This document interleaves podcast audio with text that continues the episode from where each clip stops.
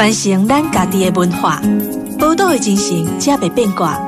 Amos 邀请你同齐创造咱的宝岛新故乡。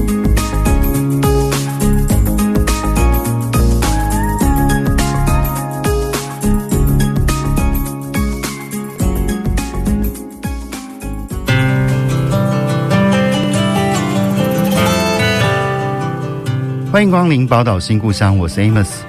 这个节目呢，在宝岛联播网播出。但如果你习惯用手机收听的话，也可以用宝岛联播网的 APP，或者是到 Podcast 频道当中去搜寻“宝岛新故乡”也可以哦。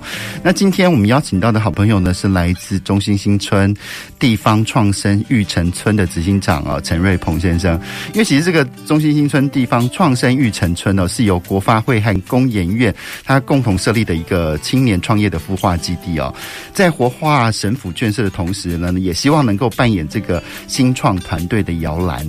他首批有甄选，已经有六十家的新创公司团队已经进驻在里面了。那据说他们在里面呢，彼此视为家人邻居的，用这样的关系模式来运作，啊，互相扶持帮助，成为这个国内新创产业的一个生力军。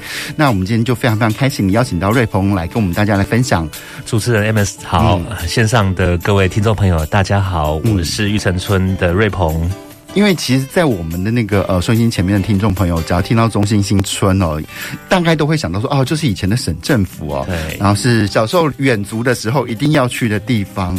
但是现在的中心村跟以前好像已经不太一样了。然后现在除了中心大学进驻之外，也变成一个清创基地哦。那为什么会有这样的改变呢？啊，是的，嗯，主持人刚刚也提到一个，算是我们这一代的共同记忆了。嗯，现在国发会盘点中心新村大概有两千四百户左右。嗯。可是现况，大家都知道，精神之后，坦白讲，很多公务员凋零的，或者是离开了。对，坦白讲，他目前有三分之一左右是空着的。嗯，所以地方其实对于中兴新村未来的走向，一直都有一些期望，然后希望说他多想象。对对对对，当然。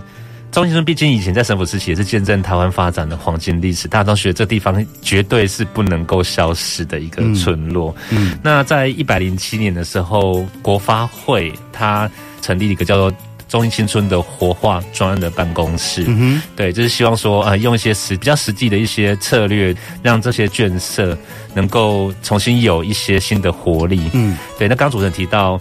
我们玉成村的部分，在一百一十年的十一月二十三号，嗯，我们有在地的公务员，也都是在地的青年哦，嗯、我确定都是在地的，回到中部来。连执行长也是。对对对，我是玻璃狼嘿，嗯，我们就在这地方，就看看自己能不能在过去的工作的资源上，或是专业上，能够能不能够发挥一些创业的一些辅导的一些功能。嗯，那中兴大学也进到我们中心新村来，嗯、对。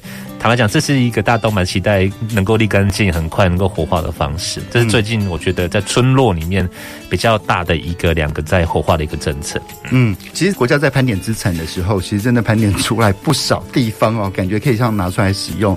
但是这个玉成村在这里啊，你们觉得你们是在扮演什么样的角色？然后那个现在村内大概有哪些比较有趣的团队进驻了呢？OK，嗯，目前。刚好提到，其实有三分之二还是有限住户了，嗯，所以坦白讲，要走活化的时候，大家都很紧张，嗯，会不会把这些文化景观整个都啊推平的重新来啊，或者怎么样的，或者变成商业区？像我们刚刚进驻的时候，在地居民都会一直进来我们的办公室问说，到底你们在做什么？嗯，哇，这不是开玩笑。当一条街上过去都没有人停车，开始有人停车的时候，居民的。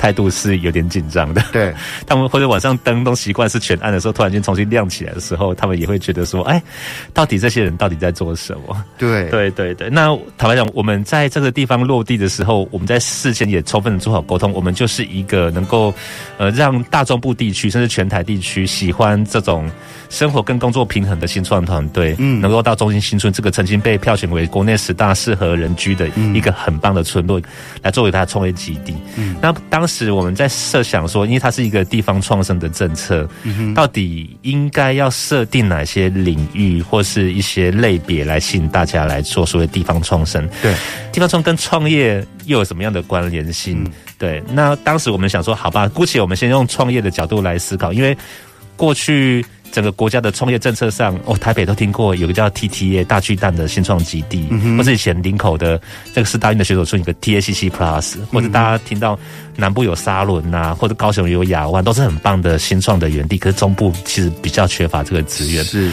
所以我觉得当时国发会愿意在中正新村这个六十年的老聚落来作为新创基地。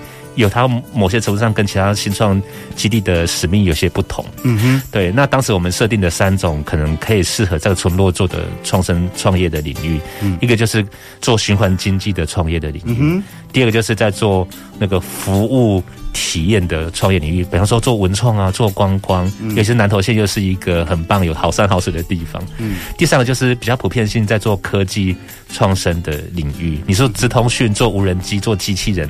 这我目前我们在村落的团队都是有的，嗯，所以在循环经济或在做科技加速地方创生，或者做一般的服务体验等等，我目前设定的这三个领域。那刚刚我更正一下，目前我们的那个整个的进驻的团队数其实已经达到八十组哦，已经要八十组，因为有点超乎预期的热络这样子。嗯哼。其实这个这几个领域还蛮不错的，因为像科技可以支持循环经济，那其实服务体验也可以跟科技做串联，然后循环经济跟服务体验也可能有一些串联，彼此有互相支持的这可能性啦。对，像我们有个团队，因为我们刚刚主持人有提到一个我们的现况，就是因为我们会把不同的团队塞在同个建设里面，那就想想那个平房里面一定有所谓的之前的客厅、嗯，主卧、客房和书房，嗯。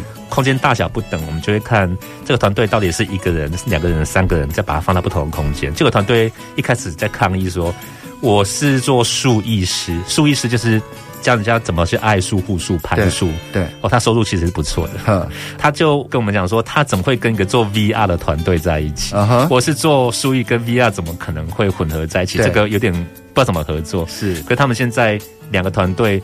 到处去国内巡讲，为什么？因为他们把 VR 的摄影机交给了攀树师，嗯，那攀树去攀不同的树木，看到不同的高空的风景，跟树木在高空的样态，变成了教材。嗯哼，对，所以在不同的空间里面，把不同的团队混合在一起，嗯哼，还是有一些可能会发生的。对对对对，其实我觉得那个呃所谓的创新哦，常常它常常不是一个天马行空的元素，突然就是横空出世的。嗯。它反而是用几种我们已经就有的，就我常说创新是 something old something new，就是它两个可能是旧的东西，但是碰在一起之后产生新的关联结，或由他们去产生新的一些行为模式啊，或者是产品啊，我都觉得那其实才是呃很多时候在这个新创的时候最有趣、最有可能性的时候，因为等到他们慢慢。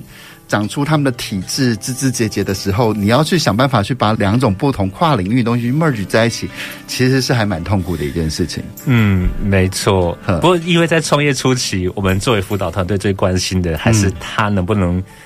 有很稳定的收入，对，没错。所以他们在构思一些服务或者是产品样态的时候，我们都会蛮关注它的市场价值。嗯嗯，对。像刚刚提到攀树跟 VR 的结合团队，嗯，他们愿意开发出教材卖到学校去，是，就是做一些地区的社区服务，嗯，用专业的方式来操作。嗯，我们都会希望说，这个实质上的合作还是有要有变现的机会。因为一些地方创生很怕会变成公益付出。对对，可是当变公益付出，当政府资源退场之后。其实就很容易变成一个停滞，嗯哼，所以我说我们还是会回归到，你真的有机会支持地方它的发展，你用地方的一些产业特色，或是变成一个地方的支持系统，你还是要有一些商业模式。是没错，不过就是当初这八十个团队，他们是怎么样用什么样的评选方式啊或标准才去进驻的啊？嗯，我们跟国发会很紧张，觉得哇，在这个南投这个地方要来做这个所谓的孵化基地一层村，嗯。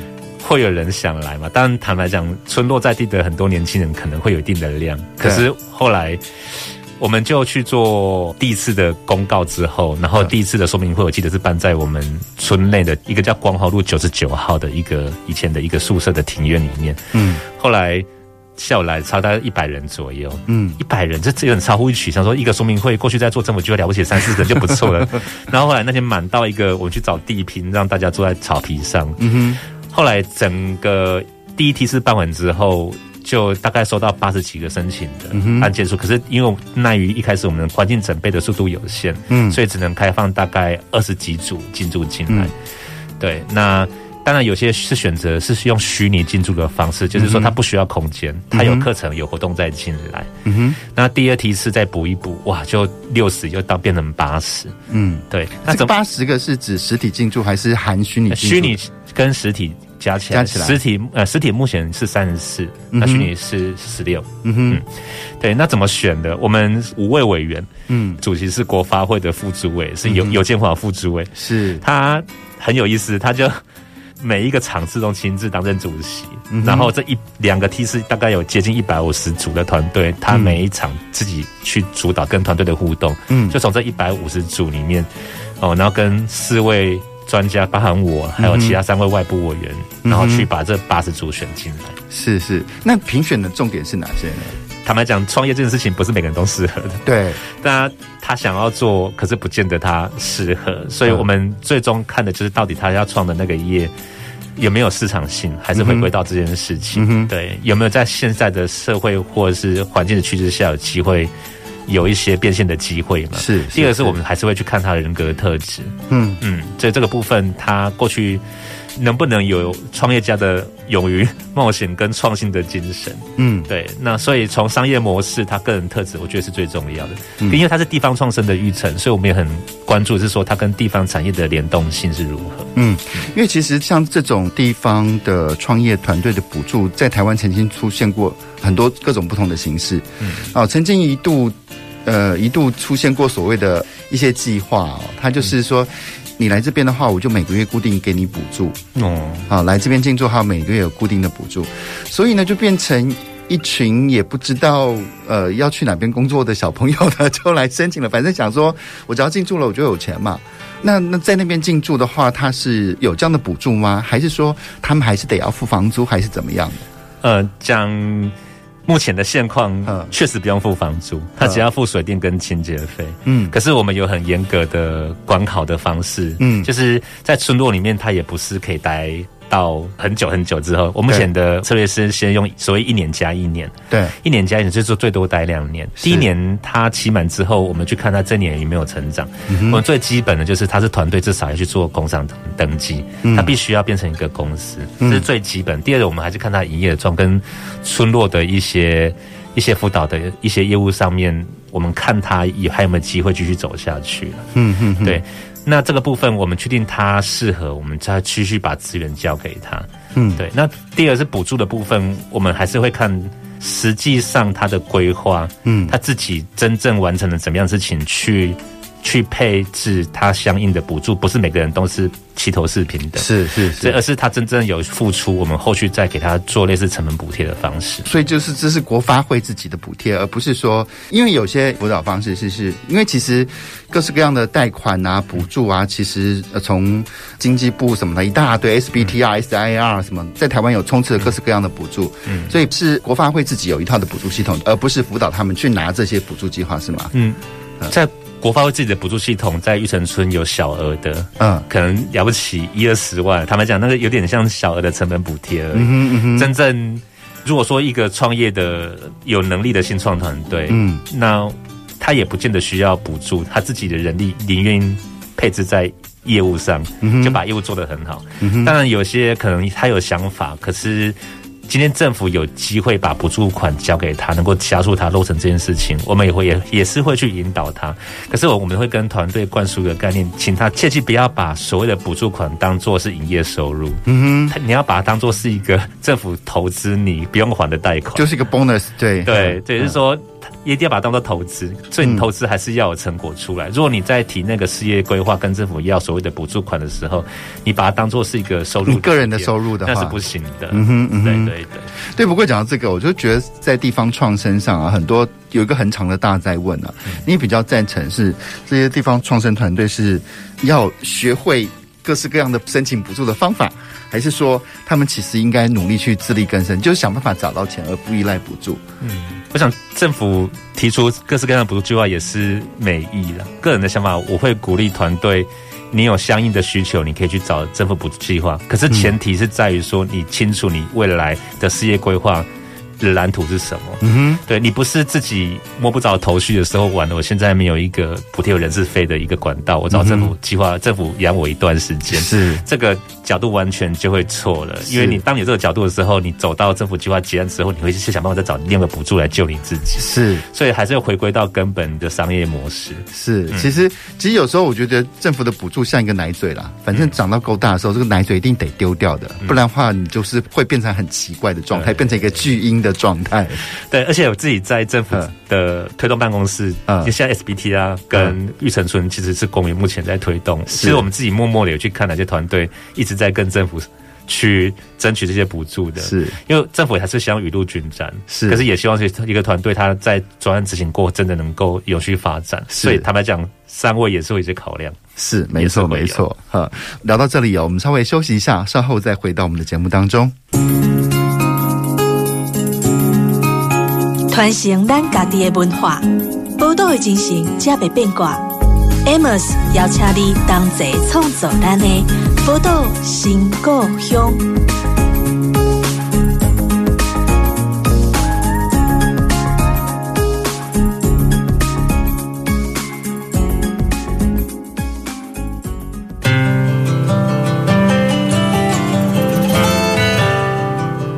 欢迎回到《宝岛新故乡》的节目当中，我是 Amos。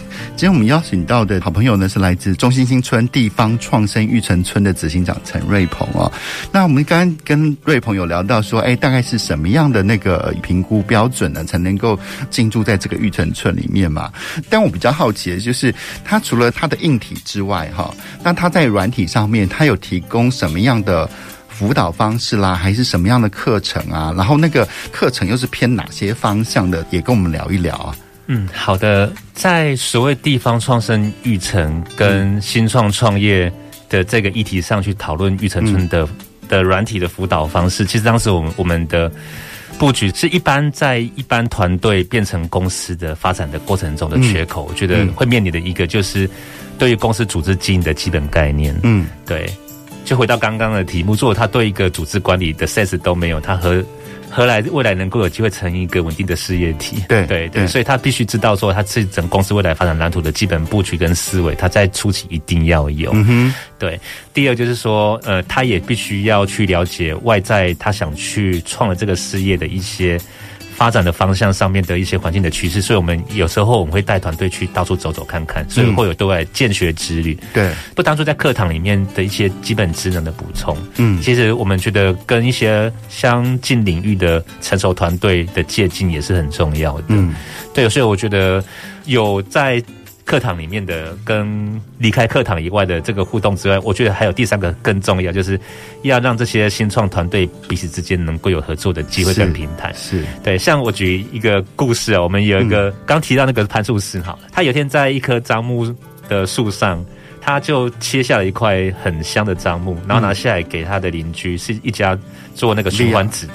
循环纸张，循环纸张。他说：“哇，这个怎么这么香啊？”他就他把它做成纸材之后，嗯，然后在隔壁另外一户，他是做手工肥皂的，比较高质感的。他说：“哎，这个应该可以跟他的香氛皂搭配。”是，所以就变成他们三家，一个是提村落里面的一些木料，嗯然后第二个就把它变成循环纸张，第三个就是用它的香味做成香氛皂。是对，然后第四个团队是专门做市集的跟包装的，嗯，就拿去卖，就拿去卖，对之类的。如果说他们没有一个交流的机制的话，这件事情也不会传得起来。嗯、是，而且其实我觉得在台湾这些各式各样的地方创生计划其实还蛮多的，而且其实不只是经济部系统的，因为其实包括像青发署、教育部的青发署，他们有在中区青据点有各式各样的青据点计划，其实他们也是或多或少会有点像的地方，但是他们可能他们的。资源可能还不及中心新村的这创生育成村那么庞大，但是我觉得有趣的一点是，这些既然已经形成了据点，而且他们已经开始从轻据点在还有有什么学习型的轻据点去张成一张网了。其实有时候不同的机构之机构之间的串联，好、嗯，像譬如说好了，像那个呃中区轻据点，因为他们在斗六嘛，嗯，那其实他们辅导的学员当中很多的是其实是新一代的农民这样子。然后他们其实很渴望，他们在讨论的议题常常都是说，哎，他们是可以用一些科技的方式来去做农业的耕作，啊、嗯，然后说去跟他们聊天的时候，去他们讲的时候，他们口气就是让我们觉得哇，吓一跳，因为他们上台发言就说：“哎，谁家没有几块地啊？” 所以我们都很需要这些科技的方式来跟农业的整合。那其实像很多城市型的创新团队，他们可能有技术，可是他们也不知道应用的场域是什么，所以其实反而怕 merge 在一起的时候，我觉得反而可以产生更多更有趣的机会。没错，嗯、像我们带了玉成村的团队去见学之旅，嗯，那我们去两个地方，嗯、一个是桃园的一个叫忠贞新村的地方。那边是好像以前异域金三角的故事，对对，所以那边有地方政府投资，他们去自己也也成立一个事业公司，嗯，去那边去用这个故事去做个创生的场域。对，我们团队之间也做了交流，嗯，对，那也讨论说一个长远的经营如何发挥最大的商业的一个操作，让他们能够有保留这个故事能够有地方发展的机会。是，然后后来去设创基地，嗯，那。团队跟团队之间就有一些合作的可能，比方说他们那边有通路，嗯、可是南投坦白讲，这些客群是比较少的。对，有产品在。然后他们觉得，哎、欸，地方创生的这些产品其实蛮有故事，虽然说它品牌知名度不高，可是它很有地方特色。嗯哼，那就会讨论到说怎么样。跟我们的团队这边找寻一些比较成熟的东西，然后去社创那一边，嗯，也去补他们一些内容多元性的不足。对啊，我就觉得这些不同的辅导团队之间啊，可以进行一些合作，我觉得可以让这些可能性变多了。因为其实老实说，没有任何一个那个创新的育成团队能够拥有所有的资源。对，没错。或或者说已经有很好资源，但是也不定有拥有所有完整的团队。对，像我们自己的工研院，嗯，做这个计划的时候会有点担心，就是一工研院给人家的。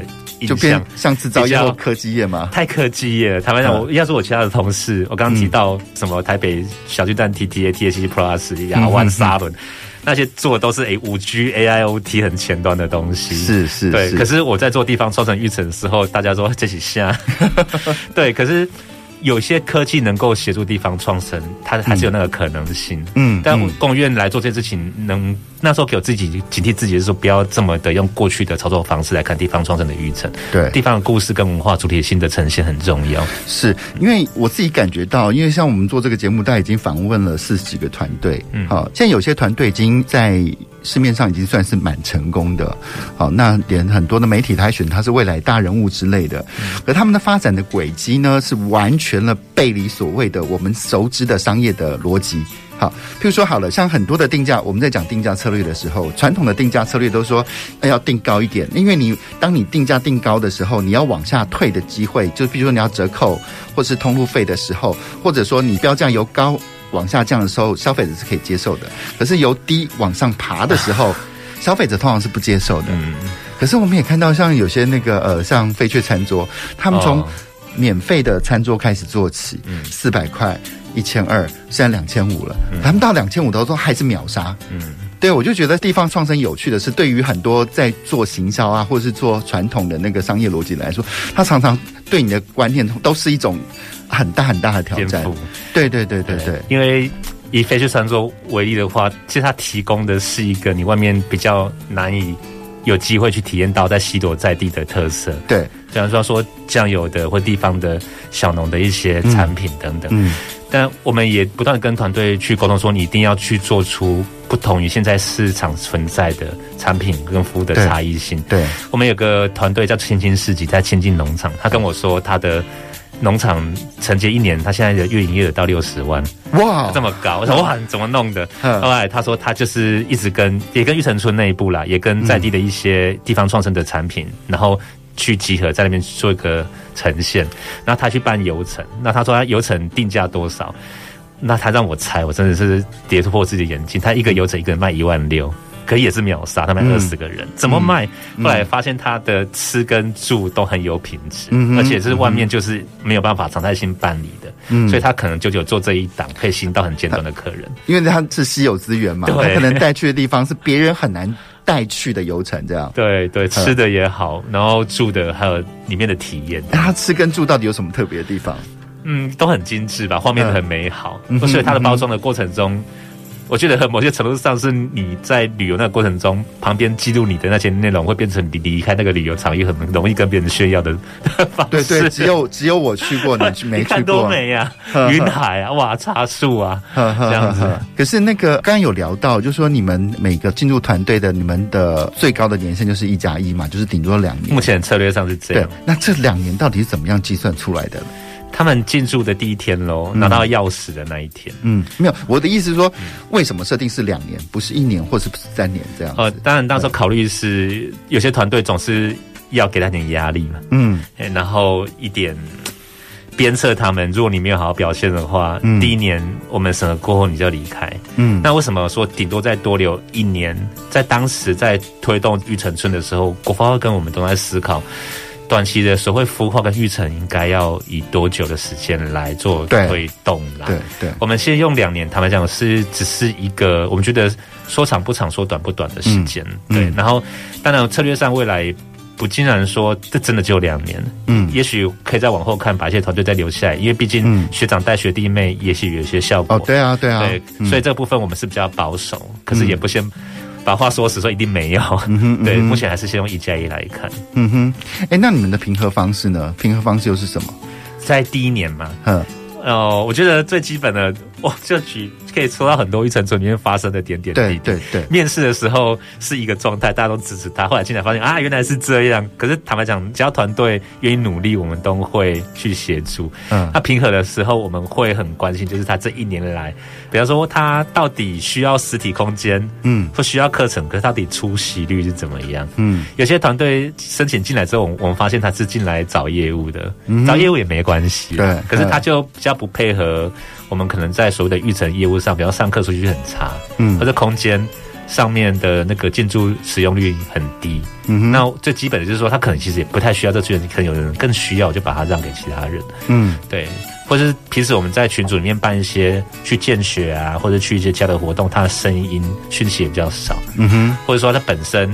就是我这我们育成村看他的管理的一些配合的状态，嗯，另外就是说我们会去看他的业务的发展的这一年的变化，他不见得能够由亏转盈，嗯，可是他至少要有些努力的作为，他要去把那个挣扎的过程，我们呢也有所谓一对一的辅导夜市，嗯，那业师也要告诉我们说，他也做了一些努力，他只是目前机会还没有来，嗯，怕的就是他完全不努力，像我们个团队一进驻的时候，他去比赛。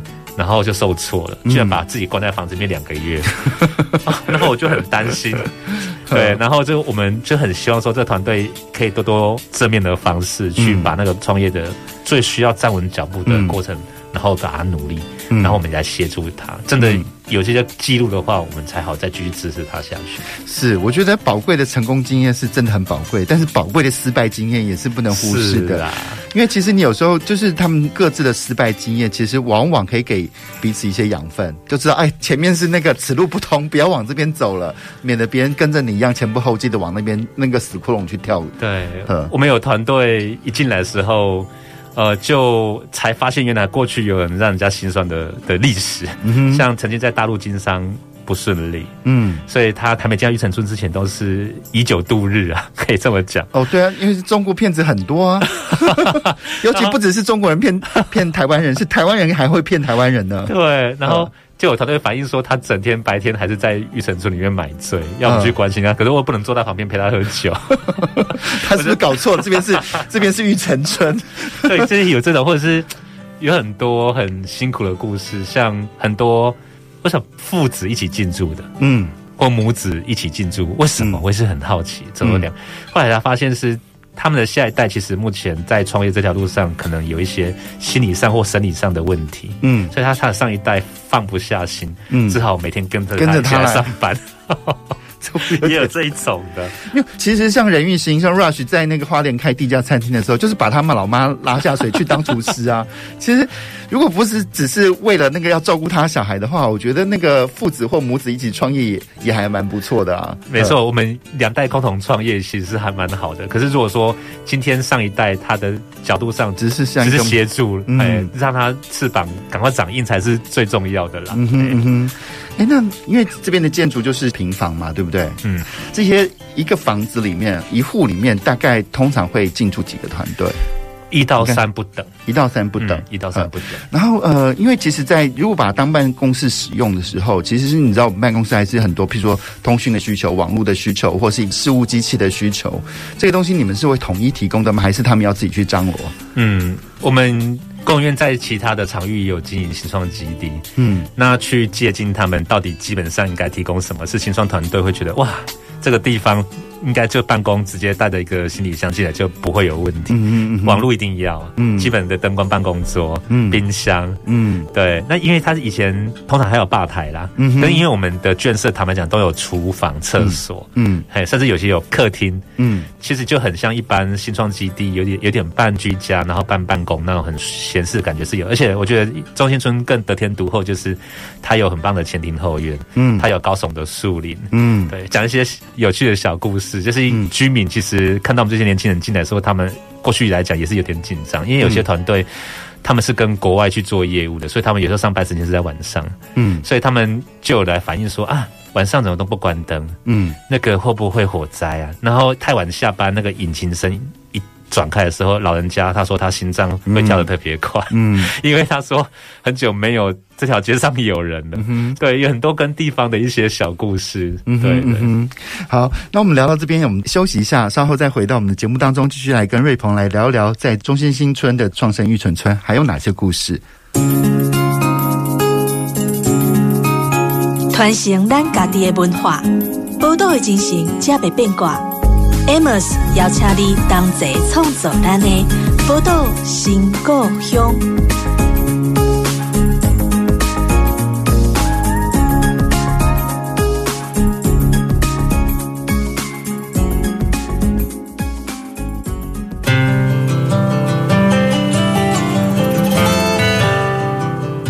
欢迎回到宝岛新故乡的节目当中，我是 Amos。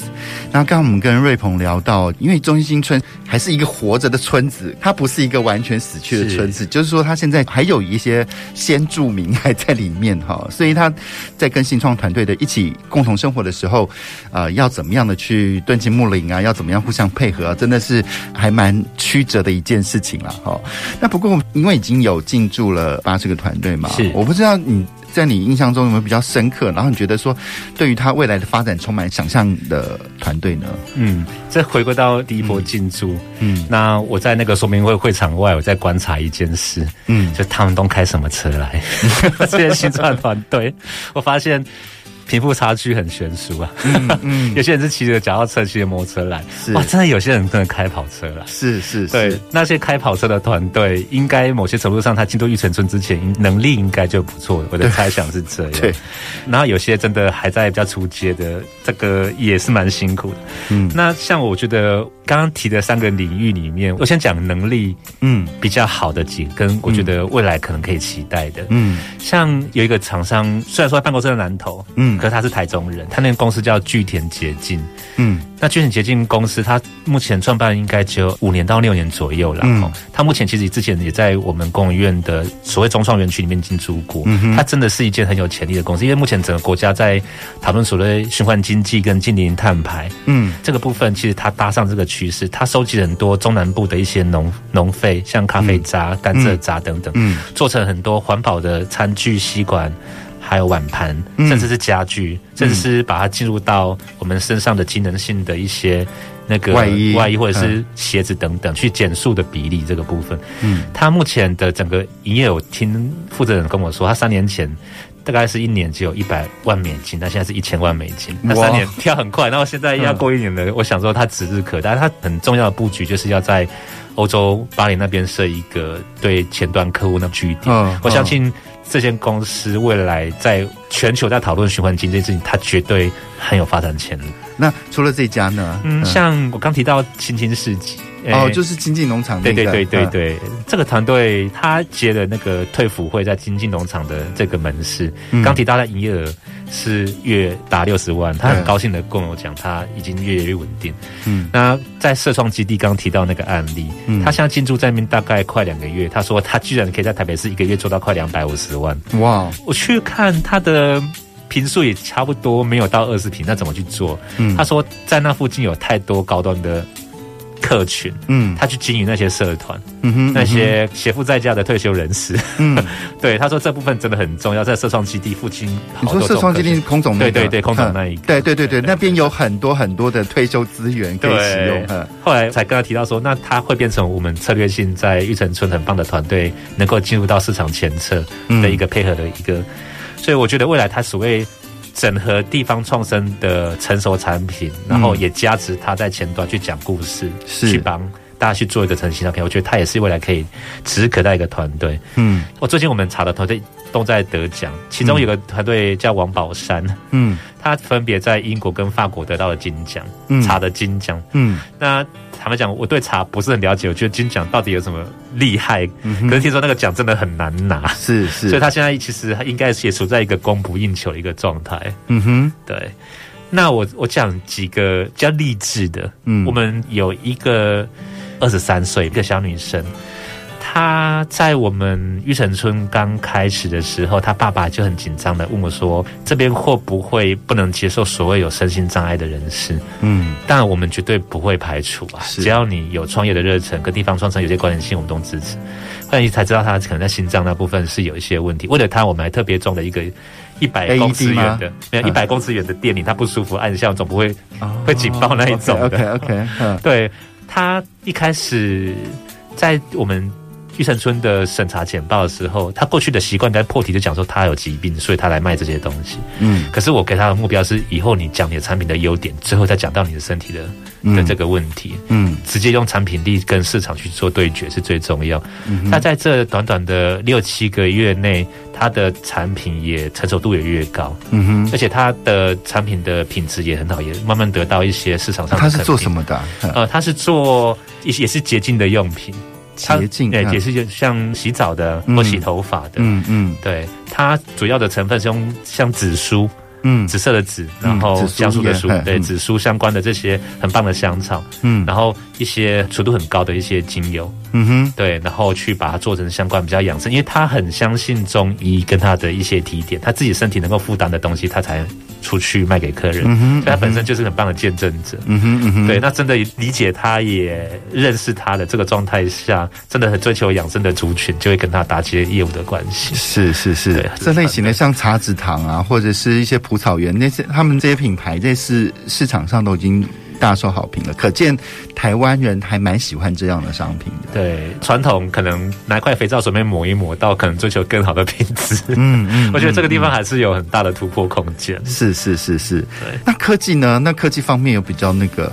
呃，我讲两个案例，一个做无人机的，嗯，像我们村落里面其实是不能飞啦。是，哎，虽然说。头上面有飞机在飞，可是无人机如果它要升空，还是要经过申请。是，那它本身是在张师大念博士班。嗯嗯嗯，对，他一直在推广所谓青农，然后用无人机去做一些比较 smart 的一些田间管理的一些概念。嗯，对，他不单纯以前都讲说无人机是来释放农药，他觉得肥料也叫正面。对对对对对对，所以。南投是它很棒的一个实验场域，所以之前团队有带着他去比较有丘陵地形的，像鹿谷或者仁爱乡，嗯，然后去跟在地青农去讨论说怎么用无人机，嗯，那他们不需要拥有无人机，他们可以用配合的方式，或者用训练的方式，就是说机台有需要再去给他们使用，他们自己操作或是代为操作，嗯哼，那训练在地的青农去提高他们田间管理的效率，嗯哼嗯哼，对，这我觉得未来也是一个趋势，对对，那。讲另外一个团队，他是做机器人，嗯，这个团队就很辛苦，因为一个做田间管理的机器人的一些场域的维护，其实它是很复杂的。田间管理的机器人啊，对，对，它可能要除草，嗯，它可能还要得监测病虫害啊什么，还有什么的。可是那真的很难，嗯，可是他只有一人创业，所以他做的很辛苦。我们我们找了很多。国际的一些现行可能相似的方案，嗯，那个已经走得很前面了，嗯，而且可能有些方案国内的有大面积的场地都可以直接导入，是，他怎么去跟他竞争？嗯，所以他面临他想做的事情，可是已经有好几只巨兽走在他前面，根本打不赢的时候，嗯嗯，他怎么去找他一些可能可以切入的机会？是。对，所以他目前确实进驻到六个月，他目前都还在思考怎么去面对未来。那产品已经做出来了吗？他有做出来，可是如果是以我们来判断业主来看这件事情的话，那个成熟度跟还不够，哎，跟规模化应该是还是有点困难。嗯哼，嗯哼，对，嗯，所以其实某个程度呢，如果说他可以跟更多的中南部的青农再更多认识一点，第一个就是你先不要说想说直接就把他的机器人卖给他们了，但是借由那些青农的经验，是不是能够反过回头来，先把它机器修正成真的符合大家所需的，我觉得还蛮重要的。嗯，因为他只有一个人，我觉得他必须要先锁定某些特殊作物。嗯嗯，对，他不可能全部包山包海的，海陆空都能做，不可能。对对对，所以那时候鼓励他先从小面积的，像草莓比较精致的，嗯，先去做。嗯，对。哎，你觉得哦，在台湾从事地方创生或创业哦？最需培养的那个专业或素质到底应该是什么？我觉得以育圣村来讲，我们把地方创生分成分成两种角色，嗯、一种叫做地方创生的执行者，嗯，另外一种叫做支援者，嗯。为什么要把它分成这两个？执行者就很像你之前可能有防过青年培力工作站，嗯，他们跟地方根本就是共生、共荣、共存，对对对，他在地方在，可是有些人。他可以适合打游击，像刚刚讲的无人机团队，嗯，他今天可以去仁爱乡，明天可以去鹿谷，嗯、他大后天可以去其他的乡镇，去苗栗帮很多人。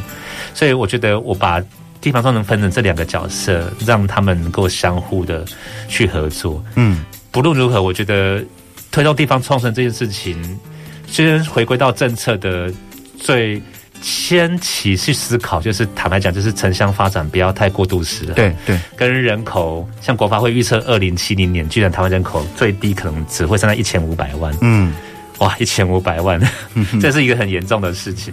缺工问题现在已经发生的，嗯，台湾又是制造业起家的，是，这绝对是一个很大的问题。是，那对城乡的发展也会联动带来问题。嗯，可是我觉得这个势不可免。嗯，如果说以赖副总统他讲的，就是整体台湾人口不要低于两千万为前提下，大家来做努力，力挽狂澜。我觉得现在还来得及去做一些事情。可是我觉得大家也不用想着是。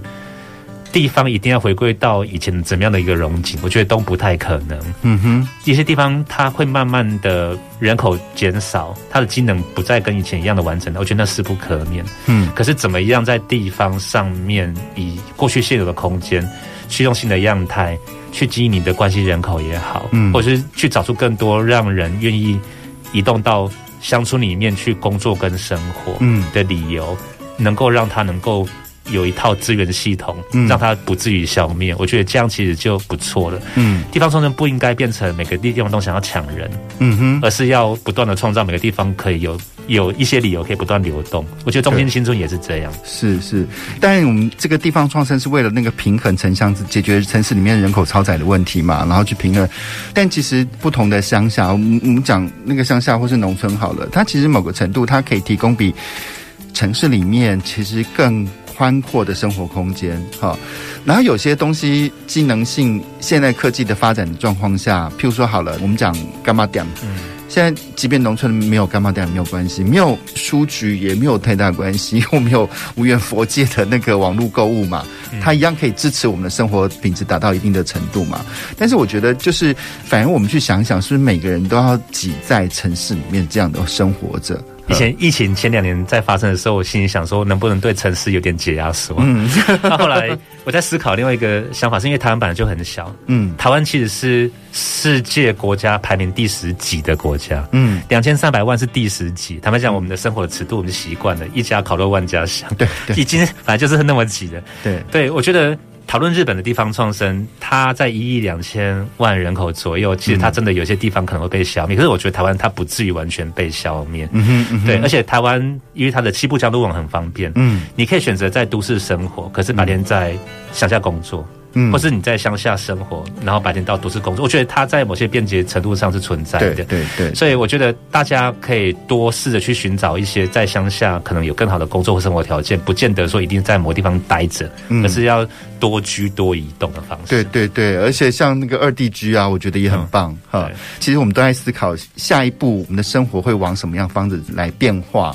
那我觉得多一些想象是比较好的一件事情啊。嗯、好，那我们今天就非常非常谢谢瑞鹏来到我们节目当中，谢谢 Amos，谢谢各位。好，我们下礼拜同一时间空中再见喽，拜拜，拜拜。